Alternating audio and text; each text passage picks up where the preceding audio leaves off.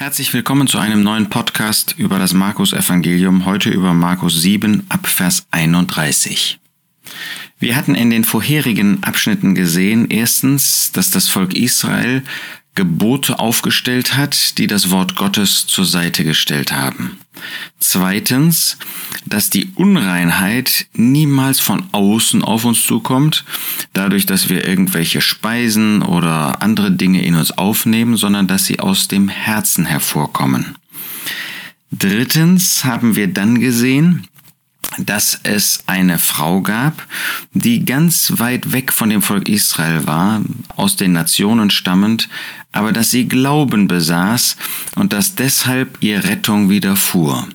Während also das Volk Israel durch Gesetzlichkeit, durch ähm, Auflehnung gegen Gott geprägt war, indem sie ihr eigenes Wort sozusagen über das Wort Gottes stellten, gab es hier bei den Nationen eine Frau, die durch ihren Glauben zeigte, dass sie einfach auf das Werk Gottes in dem Herrn Jesus vertraute und annahm und damit zu einem Symbol, zu einem Beispiel dafür wurde, dass es jetzt nicht mehr darauf ankam, dass man Jude war um Rettung zu erfahren, um Segen zu bekommen. Der Herr Jesus hatte das schon am Ende von Markus 3 oder der Geist Gottes hat uns das deutlich gemacht in diesem Evangelium und hier wird das noch einmal bestätigt.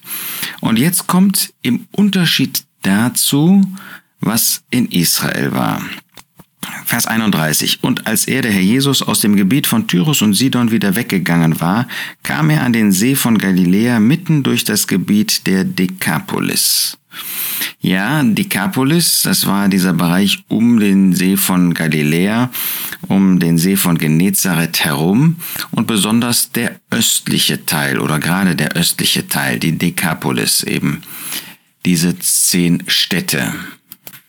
Mit diesem Bereich hatten wir schon einmal zu tun, und zwar in Markus 5. Da war der Herr Jesus dort und hatte diesen Mann, der von vielen Dämonen besessen war, von einer Legion geheilt. Und der Jesus war aus dieser Gegend weggetrieben worden und sagte dann zu diesem Mann, der gerne bei ihm bleiben wollte, geh du hin, als der Jesus nämlich ähm, über den See wieder wegfahren wollte, Geh hin in dein Haus zu den Deinen und verkünde ihnen, wie viel der Herr an dir getan und wie er sich deiner erbarmt hat. Und er ging hin und fing an, in der Dekapolis bekannt zu machen, wie viel Jesus an ihm getan und alle hatte und alle verwunderten sich. Das heißt, dieser Mann war treu. Und hier sehen wir jetzt das Ergebnis. In ähm, allgemeiner Form wird das in Matthäus 15, Vers 29 noch deutlicher beschrieben. Jesus ging von dort weg wo er bei dieser Frau Heilung geschenkt hat, und kam an den See von Galiläa. Und als er auf den Berg gestiegen war, setzte er sich dort, und große Volksmengen kamen zu ihm, die lahme, blinde, Krüppel, Stumme und viele andere bei sich hatten, und sie legten sie zu seinen Füßen nieder, und er heilte sie. Das zeigt, ein Mann der einfach in, im Glauben die gute Botschaft weitergab, hat so ein wunderbares, großes Ergebnis erzielt. Wir brauchen das heute nicht zu erwarten, ähm, dass es ein so gewaltiges Echo gibt, aber es macht uns doch Mut, auch weiterzugehen und auch weiter die gute Botschaft zu tragen, um Einzelne, wie in unserem Abschnitt jetzt in Markus 7, für den Herrn Jesus zu gewinnen. Und sie bringen einen Tauben zu ihm, heißt es jetzt in Markus 7, Vers 32, der auch schwer redete und bitten ihn, dass er ihm die Hand auflege. Hier bei Markus sehen wir jetzt, dass der Jesus mit einem Einzelnen konfrontiert wird. Das ist ein Tauber, also einer, nicht hören kann, der nicht einmal in der Lage ist, das Wort Gottes zu hören, die Stimme Gottes zu hören. Das war genau das, was in Israel jetzt prägendes Merkmal war. Sie waren da, sie lebten da und natürlich hatten sie zwei Ohren, wie wir auch, aber sie waren nicht in der Lage, weil nicht willens in ihrem Fall, Gott zuzuhören.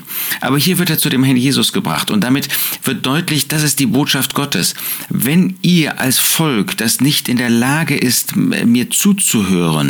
Die Ohren haben aber nicht hören, wie der Herr Jesus selber schon einmal gesagt hatte. Und zwar in Markus 4. In Markus 4 lesen wir, damit sie sehend sehen und nicht wahrnehmen und hörend hören und nicht verstehen und so weiter. Ein Zitat aus dem Propheten Jesaja. Das ist das Gericht Gottes über ein unbußfertiges Volk und dazu gehörten sie. Aber es gab immer noch Hoffnung für sie. Sie mussten nur die Botschaft annehmen. Sie mussten sich nur zu dem bringen lassen, der alleine Rettung bringt. Das ist bis heute für die Juden ähm, äh, ein, ein, äh, ein Punkt, den sie einfach nicht wahrnehmen wollen. Sie wollen keine Rettung in Jesus, weil sie Jesus ablehnen. Aber in ihm allein gibt es Rettung. Und das wird hier in diesem Mann vorgestellt. Er wird zu dem Herrn Jesus gebracht. Denn wer nicht hören kann, kann auch nur schwer reden. Der kann natürlich Gott kein Lob bringen. Der kann nicht das bringen, was Gott annehmen möchte. Das, dessen sich ähm, die Juden bis heute rühmen, ja, dass sie einen Zugang zu Gott haben, dass sie einen Gottesdienst hätten. Aber was nützt ein Gottesdienst äußerlich, wenn ich gar nicht in der Lage bin, das auszusprechen, was Gott annehmen kann? Nun, er wird zu dem Herrn Jesus gebracht und er nahm ihn von der Volksmenge weg. Das ist das Erste. Ich beschränke mich jetzt einmal auf die vorbildliche Bedeutung hier. Das ist das, was der Herr Jesus mit seinem Volk tun wird. Er wird es in die Stille führen, er wird es in die Wüste führen, er wird zu ihrem Herzen, zu ihren Gewissen reden, er wird sie dahin bringen zu bekennen für sich allein. Sie müssen in die Stille geführt werden. Das wird nicht in der Öffentlichkeit geschehen. Zweitens, er legt seine Finger in seine Ohren. Das heißt, der Jesus wird das Volk auf das Problem aufmerksam machen, dass sie nicht zuhören wollen, dass sie ihn nicht als Retter annehmen wollen. Das werden sie durch Drangsale, Matthäus 24, durch sehr schwere Drangsale lernen, ja lernen müssen. Drittens, er spie und rührte seine Zunge an. Das ist gleich auch das vierte noch. Das heißt, der Herr Jesus bereitet etwas zu, indem er in seine Hände oder wohin auch spuckt ähm, und dann viertens eben die Zunge anrührt. Das heißt, die Rettung kommt von dem Herrn Jesus, die Kraft geht von dem Herrn Jesus aus und viertens, er führt auch die ganzen Folgen, die in, durch das Taubsein hervorgekommen sind, auch sie, und darum kümmert er sich und heilt sie. Fünftens und zum Himmel aufblickend. Der Herr Jesus wird das vom Himmel aus tun. Der Jesus wird das in Gemeinschaft, in Übereinstimmung mit Gott tun. Sechstens seufzte er. Das heißt, der Herr Jesus macht deutlich, ähm, wie traurig das für ihn, für Gott war, ähm, was dort geschehen ist mit dem Volk Israel. Ähm, und er wird deutlich machen, dass er dafür sterben musste. Und siebtens spricht zu ihm Ephata, das ist werde aufgetan. Typisch Markus, dass er so einen aramäischen Ausdruck auch nennt, damit wir eine, ein Gefühl, ein Empfinden dafür haben, was der Herr Jesus wirklich gesagt hat. Das heißt, hier finden wir die vollkommene Heilung. Und sogleich wurden seine Ohren aufgetan und das Band seiner Zunge wurde gelöst und er redete richtig. Wunderbares Ergebnis, da wo der Herr Jesus wirksam ist, da wo der Herr Jesus tätig ist, da finden wir dann auch wirkliche vollständige und sofortige Heilung. Das wird so mit dem Volk Israel sein. Dann, wenn er eingreifen wird, das wird eine Zeit in Anspruch nehmen, aber dann ist, wenn er dieses Werk in ihren Herzen, in ihren Seelen tut, wird es ein vollkommenes Ergebnis sein. Dabei wollen wir es einmal bewenden lassen für diesen Podcast. Der Herr Jesus kümmert sich um sein Volk. Er wird dieses Volk wiederherstellen. Er wird diesem Volk einen guten neuen Weg zeigen.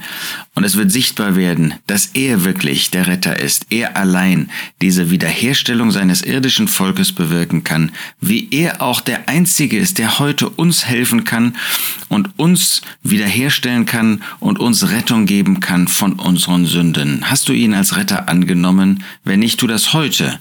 Denn es kann heute schon zu spät sein für dich.